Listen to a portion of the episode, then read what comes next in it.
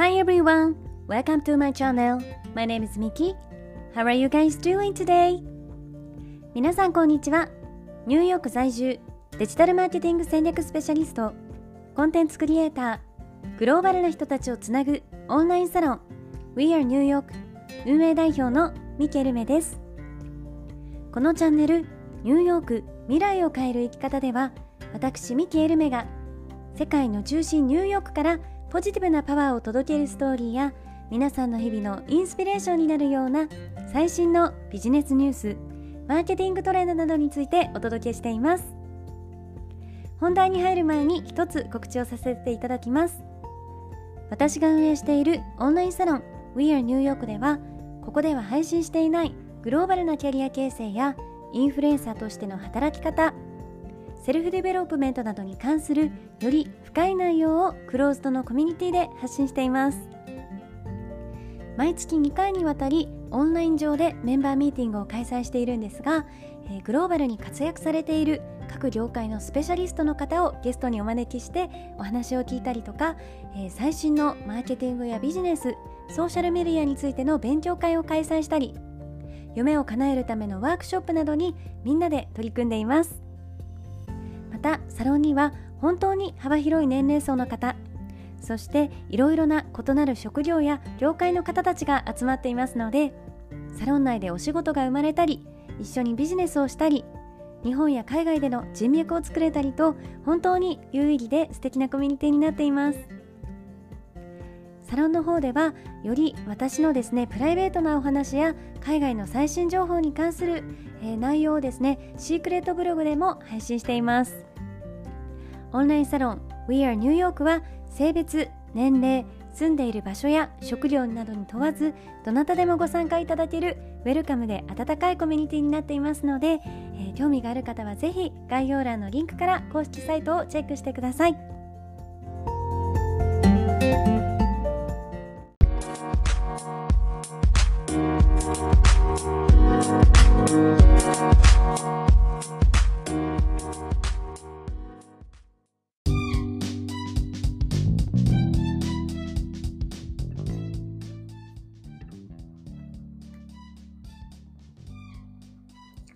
皆さんおはようございます。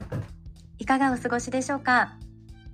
えー、今年のニューヨークは年末がですね例年よりもあの暖かかったのでいいなって思ってこう過ごしてたんですがこの2日前くらいから急にですねまた冷え込んできました、えー、今日は何を話そうかなって思ってたんですが、えー、挑戦し続ける人生は面白いというテーマでお届けしようと思います。私はよく初めて会う初対面の方にこう自己紹介をした時に20代前半の時に北海道からえ北海道の札幌市からニューヨークに一人で来ましたっていうとすごく驚かれることが多いです。で皆さん聞かれるのが「えじゃああの東京に一回も住んだことないの?」とか家族も友達もいない言葉も通じない場所にどうして一人で移住しようと思ったの？とかって聞かれるんですけれどあの私なりにこう思いだ思い返してみるとですね物心ついた時から私はあのニューヨークみたいなすごい大都会が大好きで憧れがありました。でおしゃれをしたりファッションファッション自体も小さい頃から本当に大好きでだけどその反面ですね実際にこう自分が育ってきた環境っていうのは北海道のあの家の前がこう海で家の後ろが山みたいなこう360度ぐるっと自然に囲まれたあの田舎の小さな町だったんですね。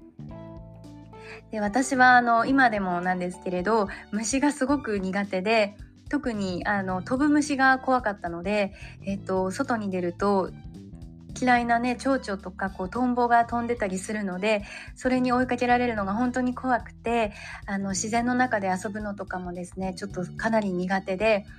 そういうのもあってあのそもそもこう田舎に住むこと自体が、まあ、自分とは合わないなっていうのを子どもの小さい頃からすごく感じていました。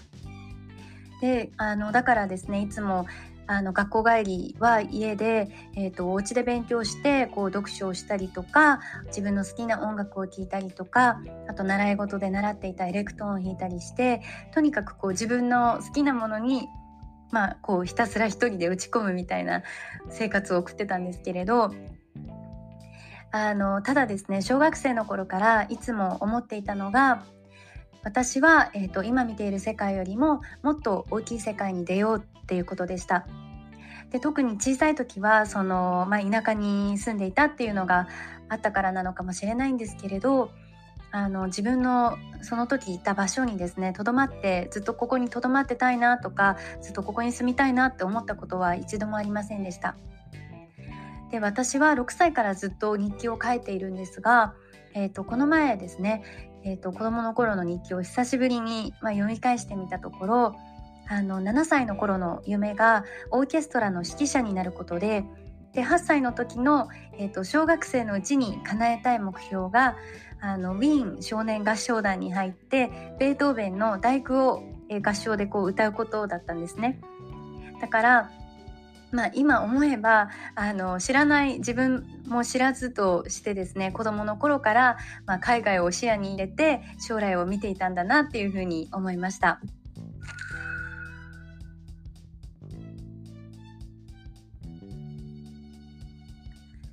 ークに来る前も、えーと、海外にはですね短期で留学をしたりとかプライベートでも旅行でいろんな国に行ったりしてたんですけれどあの海外にこう行くたびに私が思ってたのが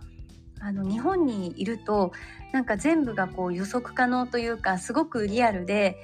まああの次に起こることって、ね、あの想像できるじゃないですか。でも海外に行くと、まあ、当たり前なんですけれど全部がこう目新しいし道にも迷うし言葉も通じないしだからその環境自体にいるっていうことがすごく面白くてですねあの私はすごい好きだって思ったんですね。だからこう札幌からあの東京に行こうっていうアイディアにはならなくてもう札幌からそのままニューヨークにっていうふうに思いました。であのもともと自分はこう安定しているとか予測可能な環境にあまり魅力を感じない方でですねあのやっぱり自分の一度きりの人生だからいろんな場所に行っていろんな人と出会ってこういろんなことを乗り越えるからこそ人生がこう色濃く充実したものになると思っていて例えばこう将来自分の子供ができたとしても、まあ、高校生ぐらいになったらもう親から自立してもらって自分が育った育ってきた環境とは別の違う国で暮らしてみてほしいなっていうふうに思っています。